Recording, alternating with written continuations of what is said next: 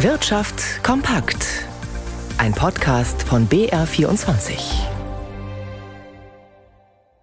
Mit Tobias Brunner. Zu Jahresbeginn hatten viele Wirtschaftsforscherinnen und Forscher noch gedacht, dass es heuer langsam aufwärts gehen könnte. Doch inzwischen ist von diesen Prognosen nicht mehr allzu viel übrig. Einer nach dem anderen haben die Fachleute ihre Vorhersagen gekappt und gehen davon aus, dass die deutsche Wirtschaft dieses Jahr schrumpfen wird. Auch das IFO-Institut ist pessimistisch, wie Franziska Ritter berichtet. Minus 0,4 Prozent. Die deutsche Wirtschaft wird laut Prognose des IFO-Instituts aus München im laufenden Jahr schrumpfen. Die Abkühlung setze sich in nahezu allen Branchen fort, heißt es von den Konjunkturforschern. Die Notenbanken haben in den vergangenen Monaten die Leitzinsen kräftig angehoben, um die Inflation in den Griff zu bekommen. Das habe die Konjunktur vielerorts gebremst, so IFO-Konjunkturchef Timo Wollmershäuser. Außerdem warte man weiterhin auf eine Kehrtwende bei der Produktion in der energieintensiven Industrie. Einziger Lichtblick sei im Moment der private Konsum. Er wird sich nach Einschätzung des Wirtschaftsforschungsinstituts im zweiten Halbjahr erholen. Steigende Löhne dürften dazu führen, dass die Leute wieder mehr Geld im Portemonnaie haben, zumal die Inflationsrate weiter abflachen soll. Für das laufende Jahr rechnen die Ökonomen vom IFO-Institut mit einem Preisanstieg von 6 Prozent. Im kommenden Jahr sollen es dann nur noch gut zweieinhalb Prozent sein. Zu den schwachen Zahlen passt auch, dass die Wirtschaft in der Eurozone zuletzt weniger gewachsen ist als zunächst gedacht. Das Statistikamt Eurostat gibt für das zweite Quartal jetzt nur noch ein Wachstum von 0,1 Prozent an. Zuvor war die Behörde von einem 0,3 Prozent Wachstum für die Eurozone ausgegangen. Schon im Winter war die wirtschaftliche Bilanz in den 20 Euro-Staaten unterm Strich ja schwach ausgefallen. Negativ wirken sich nach wie vor die hohe Inflation und die Exportschwäche einiger Länder aus wie bei Deutschland. Mit Warnstreiks teils an mehreren Tagen haben Beschäftigte in etlichen Tarifrunden dieses Jahr für höhere Einkommen gekämpft. Doch die Preise stiegen zum Teil stärker. Das ist eine Zwischenbilanz, die das WSI-Tarifarchiv der gewerkschaftsnahen Hans-Böckler-Stiftung heute vorgelegt hat. Birgit Habrat hat sich die Statistik genauer angeschaut. Auf den ersten Blick liest sich die Bilanz nicht schlecht. Im Schnitt 5,6 Prozent mehr brachten die Tarifrunden heuer den Beschäftigten ein.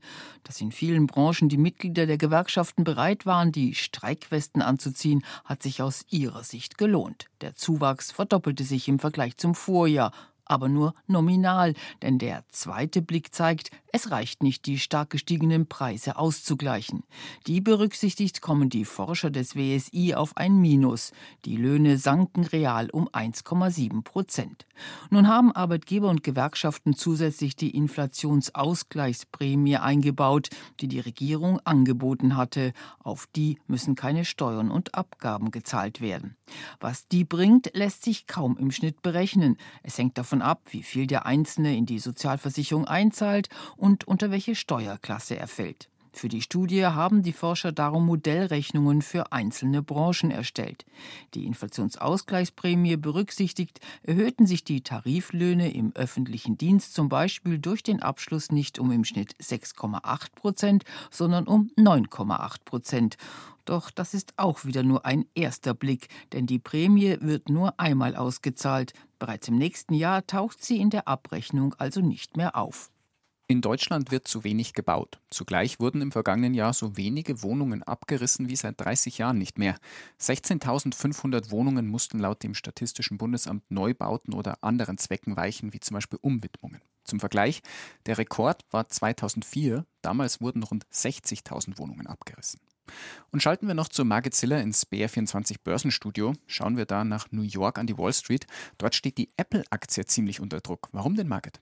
Ja, letztlich geht es um einen Konflikt mit China und einige Beobachter sehen schon eine neue Phase im Handelsstreit zwischen den USA und China heraufziehen. Wie jetzt bekannt wurde, will die Regierung in Peking die Benutzung des iPhones in öffentlichen Behörden verbieten, also konkret dürfen Staatsbedienstete ausländische Smartphones wie das iPhone nicht mehr am Arbeitsplatz einschalten. Viele Investoren werfen die Apple-Aktie jetzt aus ihren Depots. Der Kurs hat in New York um fast vier Prozent Prozent nachgegeben. Nach unten geht es außerdem mit Apple-Zulieferfirmen und mit Technologiekonzernen, die ein großes China-Geschäft haben, zum Beispiel Broadcom, Qualcomm und Texas Instruments. Kein Wunder also, dass die Computerbörse mit dem Nasdaq-Index um fast 1,5 Prozent abgetaucht ist. Die Wall Street zeigt sich dagegen kaum verändert. Der Euro notiert mit einem Dollar 0,7 glatt. Der DAX tritt auf der Stelle bei 15.727 Punkten.